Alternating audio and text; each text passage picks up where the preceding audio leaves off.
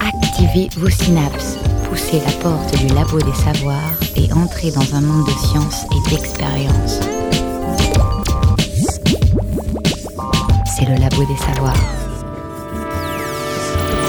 Vous écoutez le Labo des Savoirs, bonjour à vous 4381, c'est le nombre moyen d'entreprises recensées comme défaillantes chaque mois entre octobre 2018 et septembre 2019 par l'INSEE. Par entreprise défaillante, comprenez une entreprise qui n'arrive plus à faire face à ses créances et qui entre alors en redressement judiciaire. Cette procédure vise à évaluer la viabilité économique d'une entreprise et est déterminante pour le sauvetage ou non des emplois liés à ses activités menacées. Car c'est bien le combat pour l'activité qui est au cœur de toutes les préoccupations dans cette période critique. Les élus, les organisations patronales et les employés se mobilisent afin d'entretenir le dynamisme de leur territoire et d'éviter la case chômage. Ce combat paraît d'autant plus délicat lorsqu'il est la conséquence d'une décision prise au sein d'un groupe multinational. Comment réagir quand les patrons et les patronnes sont à des milliers de kilomètres et paraissent uniquement décidés par des motifs financiers? Les actions mises en place prennent-elles obligatoirement la couleur d'une lutte contre les pratiques grises des multinationales? Quelles sont les marges de manœuvre utilisées par les salariés pour tenter de reprendre en main leur destin Pour évoquer ces questions, nous recevons aujourd'hui Mathéo Sorin. Bonjour. Bonjour. Vous êtes docteur en sociologie après une thèse au SENS, le Centre nantais de sociologie, et enseignant-chercheur à l'école d'ingénieurs ICEN Incréa Ouest. Autour de la table, Paul Pascal et Agathe Petit, qui nous ont préparé de formidables chroniques, et à l'animation, Jérémy Frexas. Écoutez la recherche et ses chercheurs au Labo des Savoirs. Alors, euh, une première question pour, euh, pour commencer. Quelle est votre définition de l'entreprise? Alors, l'entreprise, euh, déjà, premièrement, il n'y a pas de définition juridique de l'entreprise. Ça n'existe pas, on parle plutôt de, de, société. Alors, moi, je fais de la sociologie, donc ça peu importe pour moi. je dirais qu'une entreprise, c'est une entité relativement stable dans laquelle des individus, un ou plusieurs individus, mais souvent plusieurs, agissent ensemble autour d'une activité économique. L'idée, c'est de produire de la valeur. Et quels sont les, aspects euh, que vous, vous allez étudier en tant que sociologue? Alors, dans la sociologie qui s'intéresse à l'entreprise, il y a plusieurs, euh, plusieurs courants. On peut avoir, par exemple, de la socio-histoire de l'entreprise. Donc, ça va être s'intéresser à une entreprise sur le temps long euh, et voir les rapports sociaux entre les différentes parties dans cette entreprise. Ça peut être aussi de la sociologie économique. Donc là, forcément, on va plutôt s'intéresser aux, aux, questions euh, monétaires, enfin, économiques quoi, autour de ça.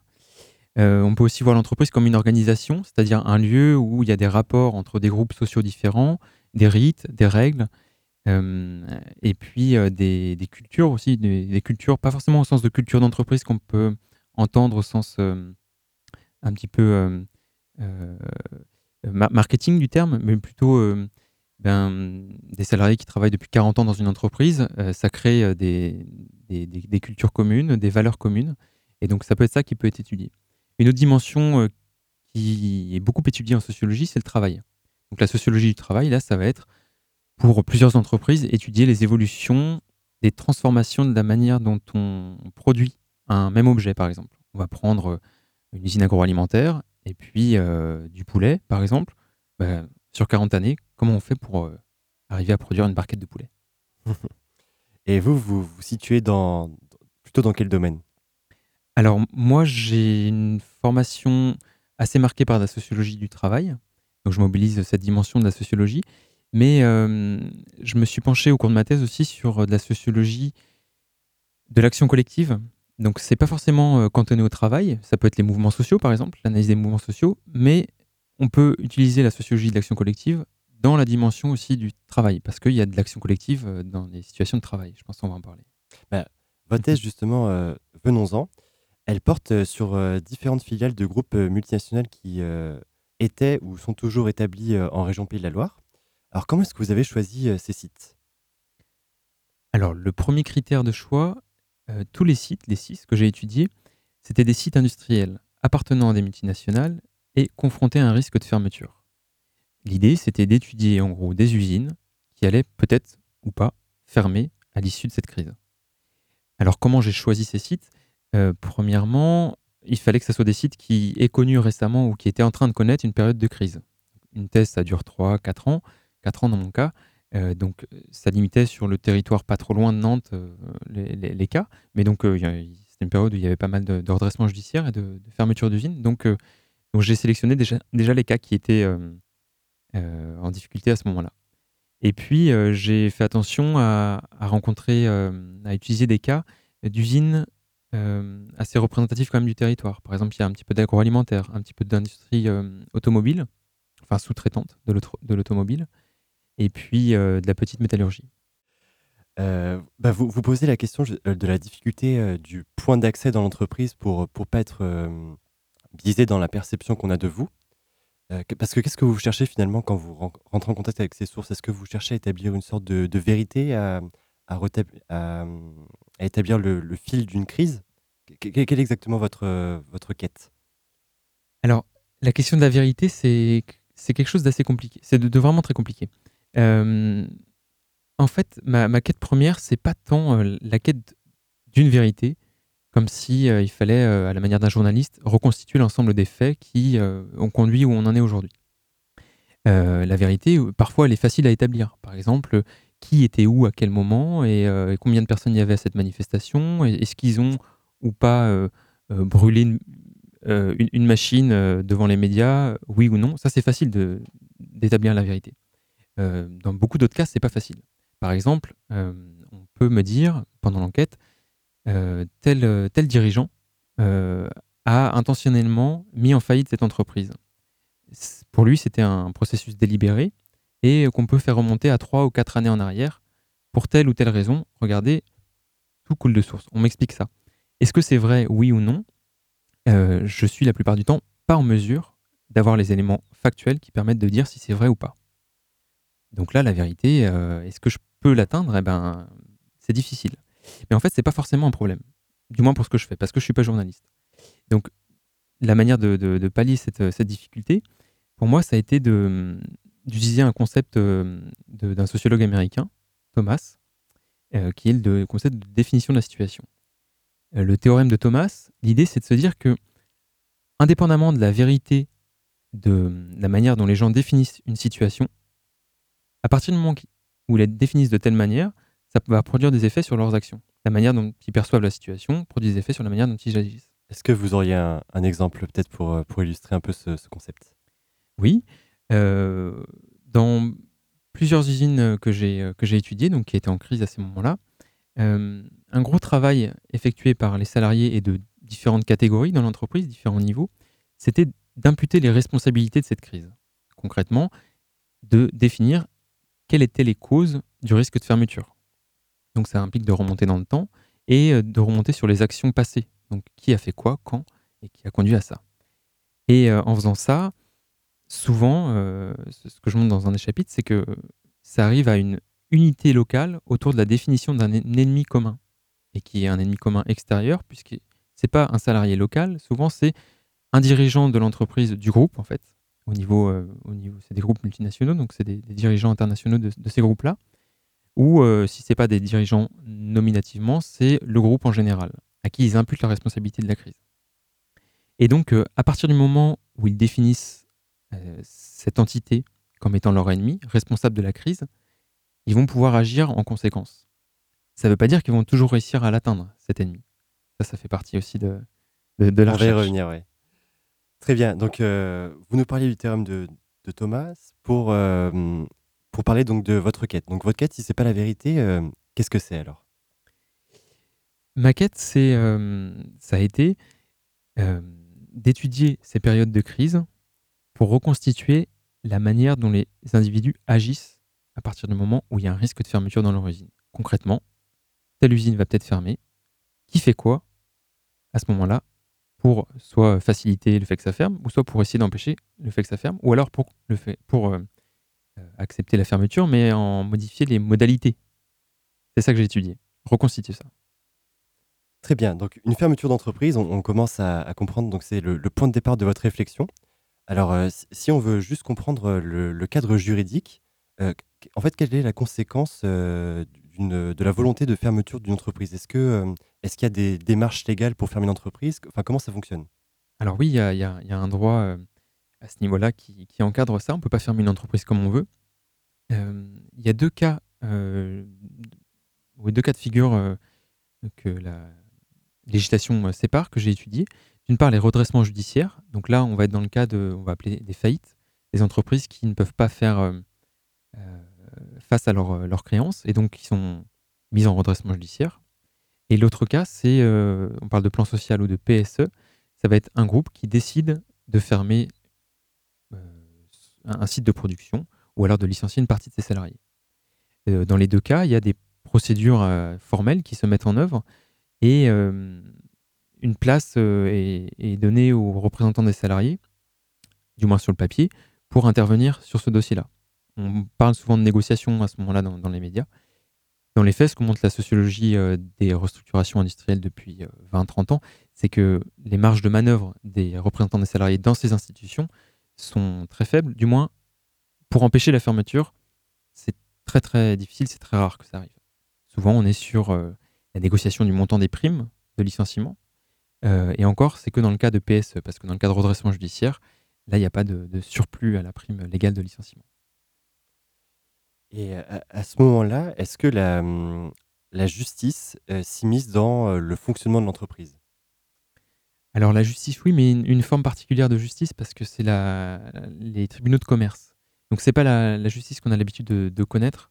Euh, c'est pas c'est pas les, jurés, euh, c'est pas les tribunaux d'instance. C'est une justice particulière euh, qui est euh, qui va établir en fait si l'entreprise est viable ou pas économiquement. Concrètement, on prend une usine d'une centaine de salariés qui fabrique, on va dire, des savons, et elle ne peut pas faire face à ses créances. Elle est mise en redressement judiciaire, et là, le juge judiciaire va, avec d'autres personnes qui, l'encadrent, euh, va, établir, va, dire si oui ou non l'entreprise peut continuer à être viable économiquement. Alors, il peut y avoir une période d'observation comme ça pendant plusieurs mois, jusqu'à 18 mois, où euh, l'entreprise peut continuer de vivre sous la protection de la justice. Et à l'issue de ça, peut-être qu'elle va avoir euh, la possibilité de trouver un repreneur. C'est-à-dire que un autre euh, fabricant de savon dans un autre endroit en France ou dans le monde va se porter acquéreur de cette usine, va faire une offre au tribunal de commerce. Et dans ce cas-là, peut-être que le tribunal de commerce va l'accepter et l'usine va repartir, souvent avec des licenciements, mais va repartir quand même. Par contre, dans le cas de, plan social où un groupe décide de fermer une usine, euh, il n'y a pas ce dispositif euh, de, recherche de repreneur. En fait, il existe depuis la loi Florange euh, formellement, le groupe est obligé de chercher un repreneur. Souvent, ça se, résume à une, recherche de repreneur euh, sur la forme. Ils ont bien publié le fait qu'ils cherchaient un repreneur, mais ils ont toujours le dernier mot pour, euh, pour dire s'ils acceptent ou pas le repreneur. Donc, c'est beaucoup plus dur pour une entreprise d'être reprise quand un groupe souhaite la fermer que quand elle est en redressement judiciaire. Très bien, mais je pense que c'est relativement clair. Donc une fois que euh, ce redressement ou euh, ce plan social a été euh, acté, c'est là que bah, votre réflexion, j'ai l'impression, commence. Et donc c'est de se dire que, vont, que vont percevoir les, salariés et qu'est-ce qui va les mettre en activité? Alors c'est pas tout à fait vrai. Je fais remonter l'ouverture de la période de crise en amont. C'est pour ça que je parle de la perception d'un risque d'arrêt d'activité et pas seulement d'un risque d'arrêt d'activité. Moi, ce qui m'intéresse, c'est à partir du moment où des individus dans l'entreprise considèrent qu'il y a un risque pour l'activité. Elle va peut-être s'arrêter. À partir du moment où on le considère, peut-être que c'est bien avant, deux ans avant le redressement judiciaire.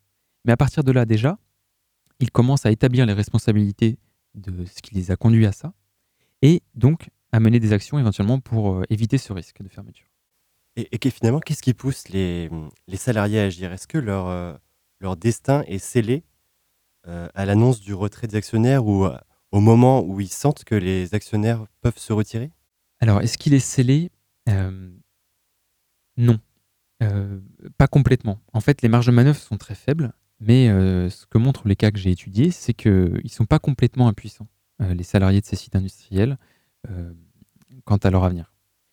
Je, je, précise vraiment tout de suite, la marge de manœuvre est très restreinte. Mais c'est pas seulement euh, l'apathie qui les gagne, ils sont pas seulement euh, voilà, abattus euh, face à une décision qui vient de l'extérieur. ce, que, ce, que, ce que je montre dans ma thèse, c'est qu'il y a des, des, combats très importants qui sont menés et qui prennent des formes très diverses. Après, les, chances de réussite si on considère que la réussite, c'est empêcher la fermeture, ben, sont assez minimes et c'est assez rare.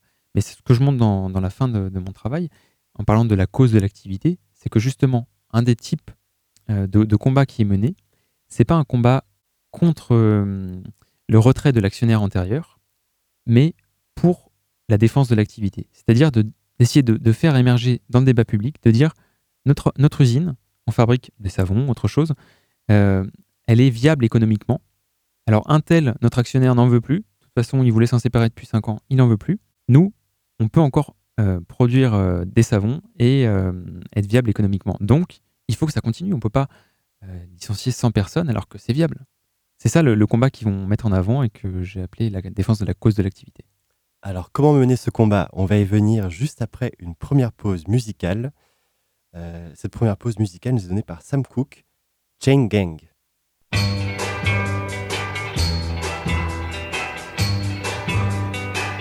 I hear something saying,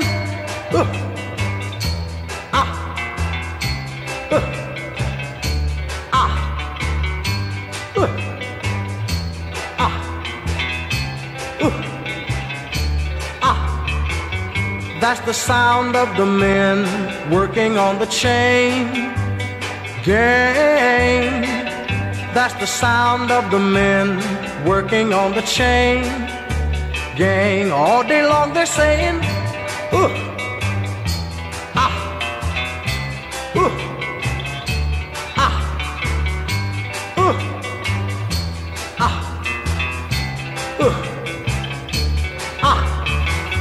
That's the sound of the men working on the chain gang. That's the sound of the men working on the chain game. All day long they work so hard till the sun is going down. Working on the highways and byways and wearing, wearing a frown. You hear them moaning their lives away. Then you hear somebody say, That's the sound of the men working on the chain gang. That's the sound of the men working on the chain gang. Can't you hear them saying, mm, I'm going home one of these days. I'm going home, see my woman whom I love so dear. But meanwhile, I've got to work right here. That's the sound of the men working on the chain gang. That's the sound of the men working on the chain gang. All day long they're saying, hmm, my, my, my, my, my, my, my. My work is so hard, give me water. I'm thirsty, my. My work is so hard, whoa, whoa my, my, my, my, my, my.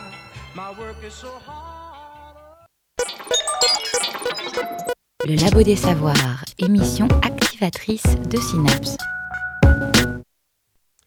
Nous sommes avec Mathéo Sorin, docteur en sociologie et enseignant-chercheur à ICEN Incréa Ouest, et nous allons aborder les conséquences de la perception d'un risque de l'arrêt de l'activité d'un site industriel d'un groupe multinational.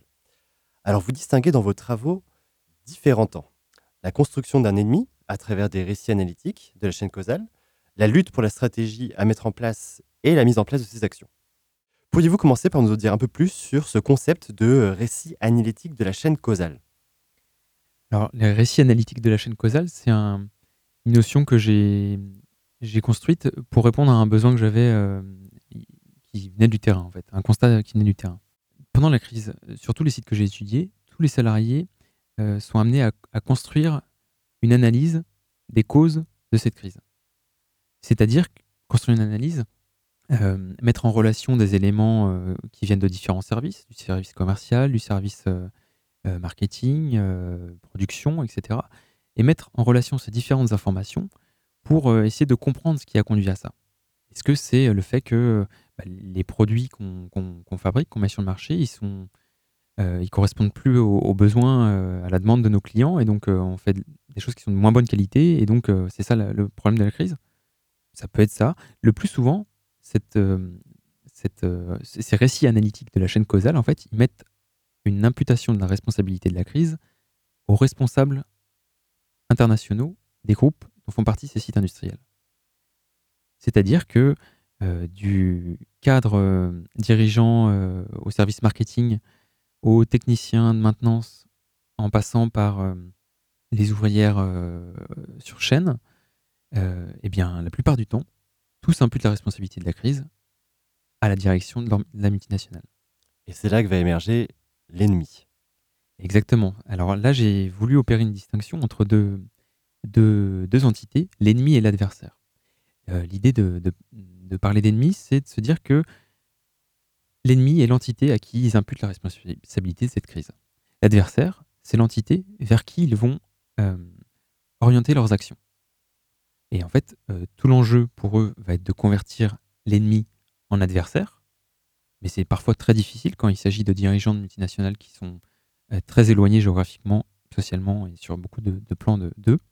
Donc parfois, l'adversaire se retrouve être euh, quelqu'un d'autre que leur ennemi. On va y venir. Juste sur cet ennemi, est-ce que les, les différents acteurs de, dans l'environnement de l'entreprise sont euh, tous d'accord sur la nature de cet ennemi? Est-ce que l'ennemi euh, arrive à, à faire consensus? Ce qui m'a frappé pendant l'enquête de terrain, c'est euh, certains entretiens. J'ai souvenir notamment avec un, un cadre commercial euh, et puis aussi une responsable des ressources humaines. Je vais plutôt prendre le cas de cette responsable des ressources humaines. Euh, elle avait euh, 55 ans à peu près pendant, pendant le moment de l'enquête et quelqu'un pl- plutôt à, droite politiquement, euh, plutôt conservatrice, je pense. Euh, et, euh, en l'écoutant raconter l'histoire de son entreprise, en fait, j'avais l'impression d'entendre ben, un gauchiste, quoi. Elle m'expliquait la manière dont euh, la multinationale avait euh, saccagé son outil de travail, à, elle, mais pas seulement, à elle et ses collègues, et, euh, avec un discours vraiment euh, politiquement euh, qu'on aurait pu croire très à gauche, quoi. Et ça, je l'ai retrouvé à plusieurs reprises sur plusieurs sites. Donc, c'est pour ça que j'ai parlé d'unification de ces récits analytiques. Il y a une tendance à l'unification de la désignation de l'ennemi. Alors, ça ne veut pas dire que tout le monde est d'accord sur tous les points, hein, c'est pas ça. Il reste des distensions internes. Ce que je voulais montrer surtout, c'est que cette période de crise, elle favorise une unité locale pour désigner un ennemi extérieur. Et c'est très important parce que c'est un moment de crise qui peut être très difficile, parce que ça dure longtemps. Ça peut durer trois mois, mais ça peut durer 18 mois, des fois, ces périodes de crise, euh, d'incertitude. Et c'est des moments où il peut y avoir des, conflits internes très violents. Et cette désignation d'un ennemi commun extérieur permet une unité locale contre, contre ceux qui le désignent responsable. Alors cette désignation de l'ennemi, justement, elle permet la mise en action. Et une fois la stratégie mise en place, l'enjeu est de faire connaître et de promouvoir des échanges entre des salariés concernés et des salariés qui pourraient être concernés autour d'eux. L'une de ces luttes emblématiques de la fin des années 70, qui a fait l'objet d'une guerre de communication, euh, a eu lieu dans le bassin des aciéries de Lorraine. Alors, euh, Paul Pascal, allons-y, que s'est-il passé exactement? Il faut pour commencer rappeler le contexte global français. Politiquement, les aspirations libertaires de mai 68 sont loin. Valéry Giscard d'Estaing a été élu président en 74, juste après le premier choc pétrolier, et cinq ans plus tard, il a nommé Raymond Barre Premier ministre pour gérer la crise économique et mettre en place la société libérale avancée qu'il appelait de ses voeux lors de son élection. Mais le chômage ne cesse de progresser. Dans un contexte de crise économique aiguë, c'est notamment le cas du secteur de la production de l'acier, l'industrie essentielle à la vie de son principal bassin de production, la Lorraine. Déjà touchée par une baisse de la demande au début des années 60, la métallurgie avait su se moderniser et limiter la baisse de ses effectifs de 88 000 à 78 000 ouvriers environ entre 62 et 75. Mais à partir de 75, les conséquences de ce premier choc pétrolier se font violemment sentir. En sept ans, les effectifs vont être divisés par deux, avec, parmi les décisions politiques essentielles, un plan gouvernemental de sauvetage de la sidérurgie française, annoncé en 79, avec pas moins de 22 000 suppressions d'emplois prévues en 18 mois. Un dégraissage concentré, concentré sur les seuls bassins de Longwy et du Valenciennois. La réponse ouvrière est à la hauteur de l'annonce. De Longwy à Nancy, de Metz à Valenciennes, les blocages d'usines s'organisent, les manifestations sont quotidiennes et les violences avec les forces de l'ordre sont nombreuses.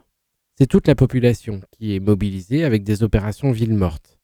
Mais il faut informer les gens, alors qu'il n'existe en 79 que des télés ou radios d'État, à part les radios périphériques RTL, Europe 1 et RMC. En janvier 79, la CFDT décide de lancer Radio SOS Emploi, une petite radio pirate, sans beaucoup de moyens et encore moins d'ambition. Mais dans la sidérurgie, c'est la CGT qui est ultra majoritaire. Et elle n'entend pas rester sans voix pour mobiliser. Au siège, parisien, où on ne parlait pas encore de pôle communication, c'est la section propagande du syndicat qui prend la décision de créer une radio, Lorraine Cœur d'Acier, qui sera gérée par l'Union départementale Meurthe-et-Moselle de la CGT. LCA, Lorraine Cœur d'Acier, est lancée pour quelques jours seulement, dans le but de mobiliser toute la population pour la grande manifestation du 23 mars 1979 à Paris. Elle dispose pour ça d'importants moyens. Deux journalistes communistes, Marcel Tria et Jacques Dupont, sont envoyés de Paris. À l'antenne, le direct et les discussions sont mis en avant. Mieux, LCA ne se cache même pas. Elle se montre au grand jour en s'installant dans l'hôtel de ville de Longwio avec la bénédiction du maire. Le curé du village a même prêté son clocher pour héberger l'antenne. Et avec ses 600 watts de puissance, l'émetteur rapporté clandestinement d'Italie arrose plusieurs dizaines de kilomètres à la ronde. Le studio, une simple cabane en bois d'une dizaine de mètres carrés, trône en plein milieu du hall de la mairie. Il est doté d'une grande vitre qui permet au public de voir les émissions sans les perturber. Mais souvent, la porte reste même ouverte et chacun peut accéder à l'un des quatre micros, sans filtre préalable, sans préparation et encore moins de censure. 17 mars 79, 16h30. Première à prendre la parole au micro, la journaliste parisienne Brigitte inaugure l'antenne de Lorraine Cœur d'Acier sur le 96,7 MHz. Elle lance le principal journaliste de la station, Marcel Tria, qui évoque sa vision encore plus large de la radio que celle de la CGT. LCA sera une radio pour vivre et travailler, décidée en Lorraine. Et il ajoute Dans ce combat, tous ne partagent pas les positions de la CGT.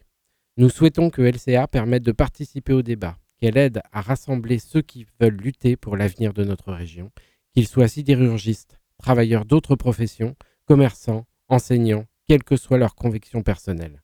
Cette radio est la radio de l'espoir, c'est votre radio. Participez directement à ces émissions, écoutez et faites-la écouter. Preuve de la réussite de ce lancement, les antennes de voitures arborent désormais un petit bout de tissu. Ce chiffon rouge, venu tout droit de la chanson de Michel Fugain, qui deviendra l'hymne de Lorraine Cœur d'Acier.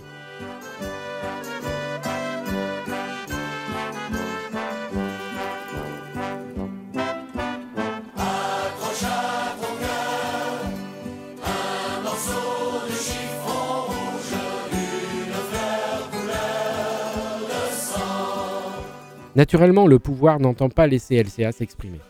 Mais tout a été prévu. À la moindre alerte, voiture de police ou CRS en mouvement, les sirènes de Longwy retentissent pour appeler la population à protéger sa radio. Plusieurs milliers de manifestants peuvent ainsi investir la place de la mairie en seulement quelques minutes. Aucune intervention directe ne sera d'ailleurs entreprise par les autorités devant ce dispositif. Ils tenteront d'autres stratégies, en particulier le brouillage de la station à partir d'un hélicoptère. Et en riposte, les maires communistes de Longwy et de Mont-Saint-Martin, une commune à côté, publient un décret qui interdit simplement le survol de leur commune. Au bout de deux mois, un puissant émetteur de brouillage rend LCA aphone et provoque une manifestation de plus de 2000 personnes au pied de cet émetteur le 17 mai. Après de violents affrontements sur place, le brouillard est sauvé par les CRS, mais les émeutes se poursuivent dans le centre de Longwy. On comptera au petit matin 25 blessés et des dégâts importants dans les commerces, les banques et l'agence du quotidien régional Le Républicain Lorrain. C'est que le journal local n'a parlé de LCA qu'une seule fois, le jour de son ouverture. Certains ont moyennement apprécié. Pour contrer le brouillage en 79, en juin 79, la radio libre émet également en ondes moyennes. Mais le fruit est déjà pourri de l'intérieur. Après l'interruption du mois d'août, pour l'été, la CGT ne veut plus assurer le financement de la station, considérée comme incontrôlable les animateurs ne lâchent pas et créent une association, les Amis de Lorraine Cœur d'Acier, qui organise le soutien financier populaire. Jusqu'à 2400 personnes financeront la radio. Mais la liberté de ton devient inacceptable. À partir du printemps 80, l'équipe de Longwy est accusée de dérapage. En particulier, certaines prises de position sur l'absence de démocratie dans les pays de l'Est ne passent pas. La trêve de l'été 80 permettra d'écarter Marcel Tria et son équipe de Lorraine Cœur d'Acier, licenciés de fait. Les instances du syndicat retirent aux amis de LCA le droit de regard sur le programme de la station. La reprise en main est consommée, mais le public suit moins. Et le 20 janvier 81, 900 CRS investissent le studio de Longwio.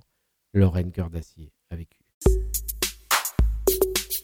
Le Labo des Savoirs, la radio savante. Ce projet de radio libre s'inscrit dans un trio d'actions collectives que vous mentionnez régulièrement, Mathéo Sorin. Action collective directe visible, participation aux instances de représentation du personnel et recours à l'institution judiciaire. Alors, il s'agit, vous dites, des actions les plus souvent mises en avant par les médias. Alors, comment l'expliquez-vous? Oui, effectivement, il y a trois types d'actions collectives qui sont beaucoup plus visibles dans les médias, donc les actions directes visibles, celles dans les IRP, instances de représentation du personnel, et les actions menées sur le terrain judiciaire. Alors, elles sont beaucoup plus visibles, pourquoi? Parce qu'elles correspondent au canon qu'on a de, l'image de ce qu'est une lutte ouvrière. Donc euh, les feux de palette devant l'usine, euh, les négociations euh, entre patronat et syndicats, et puis les sorties de, tribunaux. Ce que je, ce que je montre, c'est que c'est surtout ces trois types d'actions qui sont étudiées par les sociologues, et on en vient à oublier un petit peu qu'il y a d'autres formes d'actions. Et c'est de ça dont j'ai parlé aussi un petit peu dans ma alors dites-nous en plus sur ces autres formes d'action justement. J'en parlais tout à l'heure un petit peu, euh, il s'agit notamment des actions qui servent la cause de l'activité. Euh, la cause de l'activité, comme je le disais, ça va être euh, pour les salariés, essayer de faire valoir le point de vue suivant. Notre entreprise est économiquement viable. Peut-être que notre actionnaire veut se séparer de nous. N'empêche, on est économiquement viable. Donc, on peut continuer à tourner sans créer de dettes, en payant nos salaires, nos fournisseurs et en vendant nos produits à nos clients. À partir de là, pourquoi on fermerait? C'est ça le, point de vue qui est défendu par, euh, par ces salariés. Et donc, pour, euh, pour, euh, pour le défendre, ce point de vue, eh ben, ils vont produire des, des contre-analyses. Contre-analyses par rapport à celles produites par leurs anciens actionnaires qui justifient les motifs économiques pour lesquels il faut absolument fermer cette usine. Donc là, un contre-discours émerge et pour ça, les salariés aussi s'unissent autour euh, des, des, différents services pour rassembler des informations et produire ce contre-discours. Alors, j'ai considéré que c'était des actions collectives au même titre que euh, les euh, blocages de flux, c'est-à-dire on arrête la production pour pénaliser notre, employeur ou les clients, ou alors que les actions sur le terrain judiciaire. Eh ben, cette défense de la cause de l'activité, c'est une action collective au même titre, sauf qu'on en parle moins pour ça que j'ai voulu le mettre en lumière. Et donc finalement, c'est des actions qui sont assez complémentaires euh, dans, la lutte euh, euh, suite à un risque de, fermeture. Complètement. enfin, moi, ce que j'ai observé, c'est qu'elles étaient en tout cas menées de manière de manière simultanée. Par exemple, on peut voir des sites où il y a un blocage du flux, on arrête la production, ou on bloque les entrepôts qui détiennent les pièces qu'on a en réserve pour ne pas alimenter le client pour mettre la pression sur l'employeur pour euh, qu'il retarde le plan social. Et si on gagne deux mois, trois mois en faisant ça, en négociant, on garde les pièces, euh, vous faites rien pendant ce temps-là, bah, peut-être que c'est les deux, trois mois qui vont rendre possible un projet de reprise de l'activité par un tiers. Ou alors, en scope, par euh, les salariés qui reprennent leur activité en coopérative. Et ce qui est intéressant dans, dans ces actions, c'est que certaines, vous les désignez comme sans adversaire. Est-ce que vous pouvez nous en dire plus aussi sur ce, concept? Mhm. Donc, euh, la distinction ennemi-adversaire me permet justement de, parler de, de l'adversaire comme étant l'entité contre qui sont portées les actions. Et alors, euh, je montre qu'il y a des actions qui sont portées contre le client, le client qui n'est pourtant pas désigné responsable de la crise. Donc, dans ce cas-là, c'est des actions contre un adversaire, le client, mais euh, juste parce que ça va nous permettre peut-être d'augmenter la prime. On va demander au client de payer nos indemnités de licenciement en, mettant une prime en plus.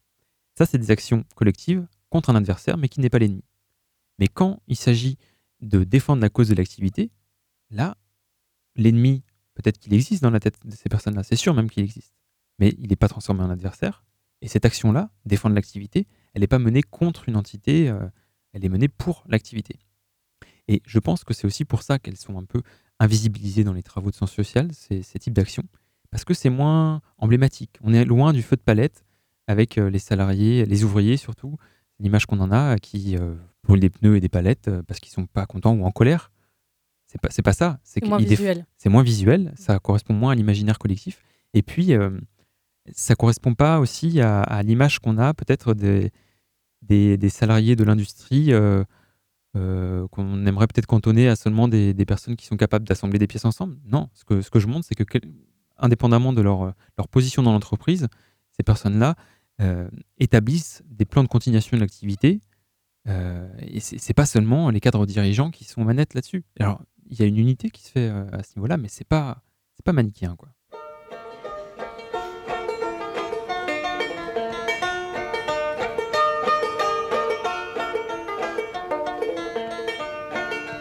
Which side are you on, boys? Which side are you on? Which side are you on, boys?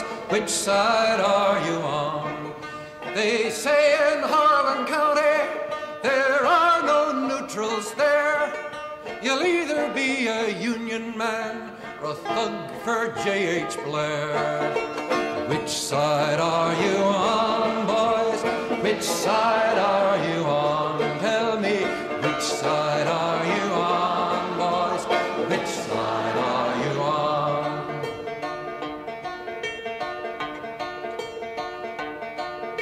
My daddy was a miner, and I'm a miner's son.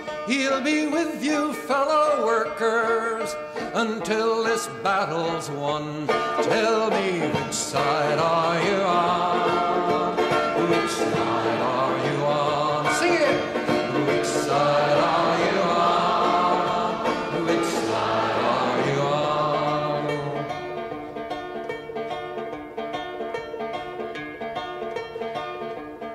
Oh, workers, can you stand it? Tell me how you can. Will you be a lousy scab or will you be a man? Which side are you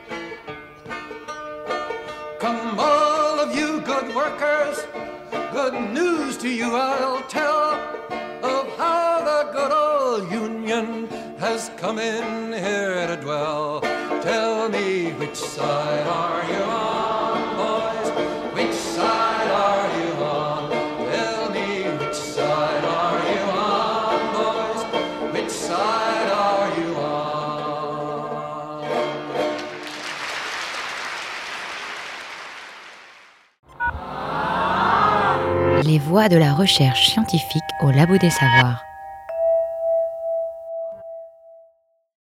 Which Side Are You On? Chanson écrite dans les années 30 en référence à un mouvement syndical violemment réprimé dans les mines aux États-Unis et reprise ici par Peter Seeger à la fin des années 60. On commence à comprendre que la situation de crise dans un site industriel, au moment où une menace pèse sur la poursuite de son activité, rend les choses plus subtiles qu'il n'y paraît. Il n'y a pas vraiment deux camps, avec d'un côté les salariés qui attendent de savoir à quelle sauce ils vont, ils et elles vont être licenciés, et la direction qui se défausse de sa responsabilité. C'est en tout cas l'une des conclusions de votre thèse, Mathéo Sorin, La cause de l'activité, réalisée au Centre noté de sociologie. Ces mots, Which side are you on? on les retrouve à peu de choses près dans une citation que vous faites de Howard Baker, sociologue américain. Il s'agit d'un moment dans votre mémoire qui traite de votre démarche de réflexivité. Cette citation est accompagnée de l'explication suivante. Je cite La question n'est pas de savoir si oui ou non nous devons prendre parti, mais plutôt quel parti nous prenons. Alors cette démarche de réflexivité, quel impact a-t-elle eu sur vos travaux? Alors vous dites la question n'est pas de savoir si oui ou non on doit prendre parti, mais plutôt de quel parti euh, on prend. Ce que je veux dire par là, c'est pas exactement de prendre parti au sens euh, militant du terme. C'est pas prendre le parti d'un camp, mais c'est plutôt euh, positionner son regard euh, d'un côté ou d'un autre. C'est-à-dire qu'en sociologie, on étudie euh, la société dont on fait partie. C'est-à-dire que hum, on doit euh, adopter un point de vue, c'est-à-dire la, vue à partir d'un point, et ça, ça détermine notre regard, euh, le, regard, enfin ce qu'on va observer, et donc le regard qu'on va porter sur un événement. Donc c'est ça, c'est prendre parti dans ce cas-là, c'est cette dimension-là. La démarche de réflexivité dont vous parlez, effectivement, ça a été un- une dimension importante, notamment sur un sujet comme ça qui est très, très politique finalement. Euh, très politique et qu'on peut aborder de manière très militante aussi en tant que chercheur. Et, et, euh, ça peut euh, amener des biais sur les, les analyses qu'on produit. Pour éviter ça, enfin minimiser ça du moins, j'ai eu recours notamment à ce qu'on appelle la solution linguistique. C'est Erving Goffman qui propose ça, notre sociologue américain. Il s'agit de définir les catégories qu'on va utiliser, les catégories d'analyse, en utilisant des mots qui sont vraiment le plus possible dénoués de toute connotation morale ou politique. Euh, on parlait tout à l'heure de récit analytique de la chaîne causale. Alors, on ne fait pas beaucoup plus froid comme, euh, comme, euh, Comme définition. comme définition, comme, comme dénomination de catégorie, mais c'est une manière de se protéger des, des biais justement moraux, politiques, etc. Est-ce que vous auriez par exemple d'autres exemples de formulation de ce concept qui permettraient d'introduire ces biais? Enfin, est-ce que, Comment vous les nommiez ces, ces récits analytiques avant de pouvoir justement trouver cette formule Euh, En plus de cette question de, positionnement et de réflexivité, vous posez aussi la question de, la généralisation possible de vos travaux. Et euh, avant de parler de cet aspect, euh, il y, a- une première question qui me vient en tête, c'est est-ce qu'il y a une, recette magique, entre guillemets, qui permettrait à un site industriel de perdurer malgré l'annonce de retrait des actionnaires? Alors, pour répondre à cette question, premièrement, je vais distinguer deux types de manières de faire de la sociologie. On va parler de sociologie appliquée et de sociologie euh, plutôt académique, euh, on pourrait dire. Et la sociologie appliquée, va essayer de trouver des solutions que se posent euh, aux problèmes que se posent les acteurs qui sont étudiés.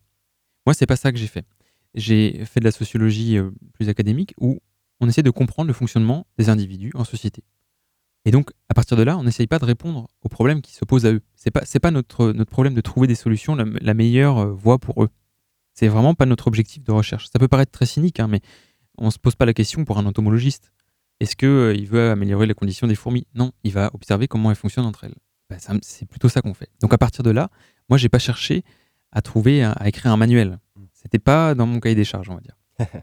Alors euh, maintenant, ce que j'ai observé, par contre, la manière dont les personnes agissent en- entre elles, elle fait que euh, il y a des choses qui semblent euh, euh, bien marcher. C'est quand justement elles ne délaissent pas seulement aux responsables des entreprises, à leurs actionnaires ou, aux dominants dans la société, l'analyse économique. C'est-à-dire quand les salariés de tout niveau s'approprient cette question de euh, qu'est-ce qu'on produit, à qui on vend, euh, quelle est la qualité de nos produits, euh, combien on les vend, comment on répartit l'investissement et tout ça. En fait, de- depuis, depuis longtemps, il y a un monopole patronal sur ces questions-là économiques. Et peut-être que ça, c'est dommage de, le délaisser seulement euh, à ces entités-là, parce que c'est se priver de levier d'action euh, euh, au potentiel, on pourrait dire. Vous évoquez les deux écueils, selon vous, à éviter lorsqu'il s'agit d'analyser donc les situations de crise. Considérer les salariés comme sans ressources et subissant sans pouvoir réagir l'annonce de la fermeture de leur usine. Et l'autre extrême qui vise à considérer toute lutte menée par les ouvriers comme une façon de s'opposer au capitalisme financier. Alors cela nous amène à nous poser subtilement la question de la place que peuvent occuper les salariés au temps de crise dans l'entreprise. Agathe Petit. Oui, euh, merci Jérémy. Alors moi, je me suis euh, très subtile, hein, très subtile euh, intégration Comme toujours. de cette question de la démocratie en entreprise. Je me suis demandé si ça existait réellement. Alors une fois qu'on a dit démocratie et, et entreprise, on se demande un peu par quel angle on va aborder ce qui ressemble à première vue à une association impossible. Euh, lieu d'exercice d'un pouvoir euh, hiérarchique autoritaire, le monde de l'entreprise semble par nature nier toute possibilité démocratique. Comment penser la démocratie au sein d'organisations qui, à première vue, une fois encore, fonctionnent comme autant de tyrannies privées, pour reprendre l'expression du philosophe Noam Chomsky Si le pouvoir y est exercé de manière légitime, il n'en est pas moins un pouvoir absolu, dès lors que le ou la manager bénéficie d'un lien d'autorité qui se décline en lien de subordination. Le terme entreprise désigne néanmoins des situations très hétérogènes Euh, quoi de commun finalement entre la société multinationale cotée en bourse, spécialisée par exemple dans l'exploitation des ressources pétrolières, et la coopérative ouvrière d'imprimerie qui élit son ou sa dirigeante tous les deux ans Nous en resterons donc à la forme dite classique de l'entreprise, c'est-à-dire la plus répandue, société où le capital prime sur le travail, tout en gardant à l'esprit bien sûr que des formes alternatives d'entreprise sont envisageables. Si le terme entreprise pose problème quant à sa définition, il n'est pas sûr que le concept de démocratie soit plus évident à cerner. Ce que l'on entend d'ailleurs souvent par démocratie n'en est en réalité qu'une forme particulière, d'aucuns diraient d'ailleurs réductrice, la démocratie représentative. C'est-à-dire que l'individu délègue à un ou une élue, qui devient son ou sa représentante, l'exercice de son pouvoir. En fonction de son niveau d'aboutissement, la démocratie peut être complète, c'est-à-dire qu'elle développe au maximum l'égalité des chances. Elle peut être moyenne, se, contentant de permettre la liberté d'expression et la concurrence des points de vue, ou bien encore tutélaire. Et dans ce cas, seule la croyance en la démocratie La démocratie réside donc à la fois dans les instances représentatives du personnel au sein de l'entreprise, comme dans le processus de prise de décision. En France, contrairement aux idées reçues, les consultations directes euh, des salariés occupent déjà une bonne place. Les délégués syndicaux y consacrent d'ailleurs la quasi-totalité de leur temps. Il existe déjà de nombreuses obligations de négocier annuellement dans les entreprises sur les salaires, la durée et l'aménagement du temps de travail, l'égalité professionnelle, l'épargne salariale, l'insertion professionnelle des personnes handicapées. En revanche, les obligations d'aboutir demeure exceptionnelle et les négociations se concluent rarement par des accords dès lors qu'il s'agit, on s'en doute, d'augmenter les salaires ou de créer des dispositions favorables aux salariés. Surprise. Comme quoi, démocratie ne signifie pas, ou pas toujours en tout cas, pouvoir. Si le management a pour but de faire atteindre à l'entreprise un niveau de performance maximal dans un contexte de marché concurrentiel, comme c'est le cas euh, actuellement, alors le mode d'organisation fondé sur la hiérarchie fonctionnelle et l'exercice d'un pouvoir de la part du manager pourrait, a priori en tout cas, sembler le plus efficace, un peu à la manière d'une organisation militaire. En tout cas, ces, présupposés-là sont très rarement remis en cause. Pourtant, dans euh, les recherches, euh, dans de nombreux travaux en management, on retrouve des euh, écrits visant à démontrer les avantages à démocratiser l'entreprise incarnée par le courant du management participatif, c'est comme ça qu'on l'appelle, cette perspective, dite humaniste, considère que la démocratie serait plus efficace que l'autocratie managériale classique. La participation des travailleurs et des travailleuses dans les processus de prise de décision permettrait, et c'est plus ou moins ce qu'on a dit tout à l'heure, de développer leur implication et par voie de conséquence d'accroître leur performance.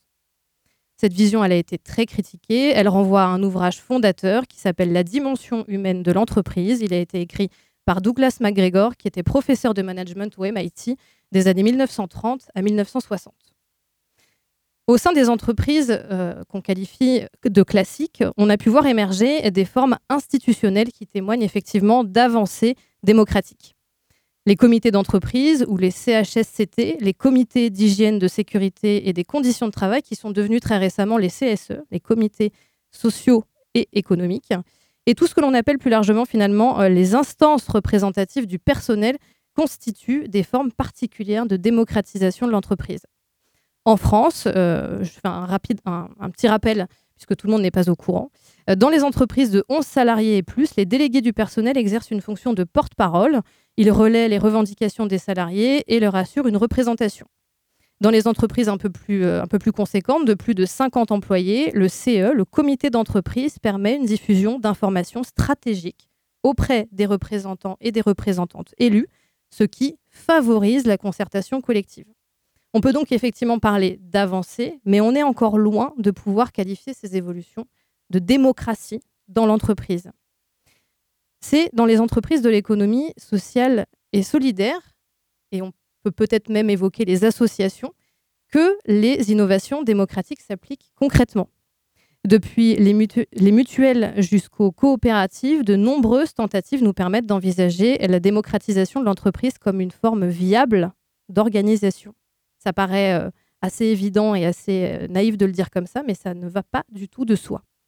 Ce qui distingue fondamentalement les entreprises coopératives des entreprises classiques, eh c'est que l'entreprise, dans le cadre d'une coopérative, appartient à ses travailleurs, ses travailleuses, ses sociétaires ou ses associés. Et le contrôle y est exercé de manière démocratique au sens une personne égale une voix.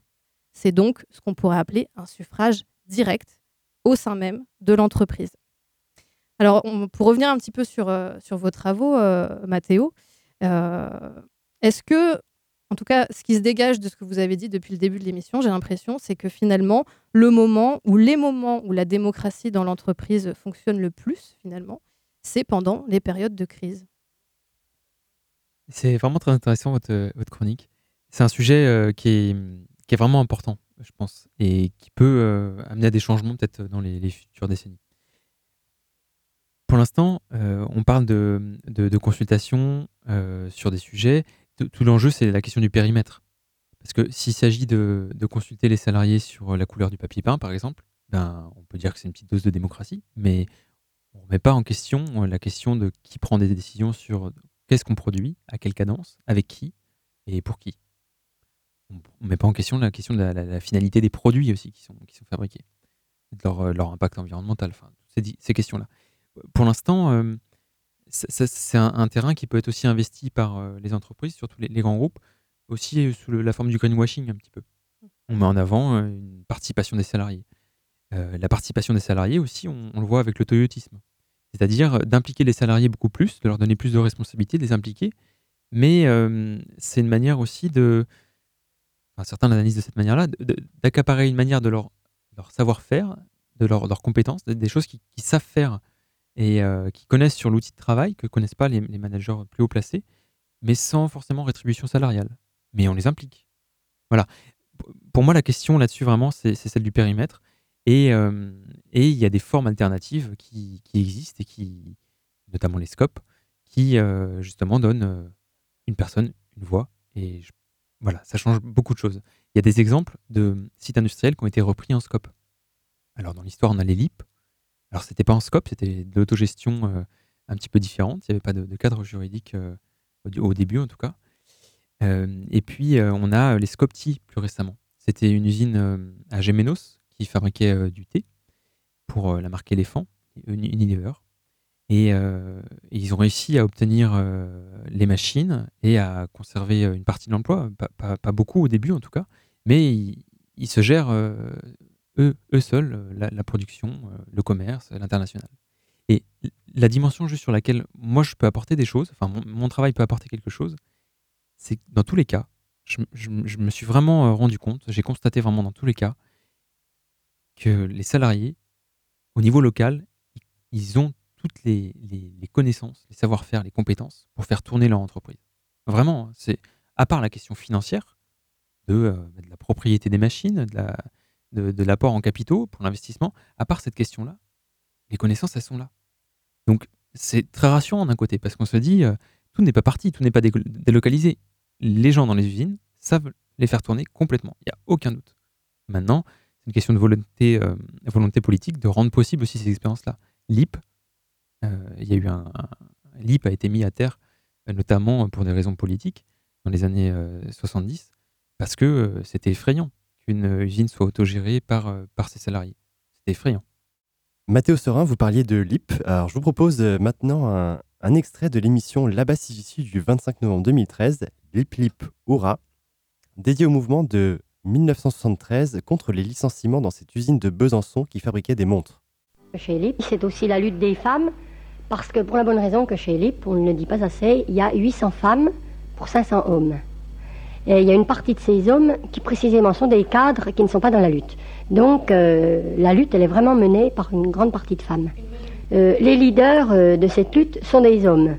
Nous n'en sommes pas jalouses, puisque puisqu'on les trouve très bien.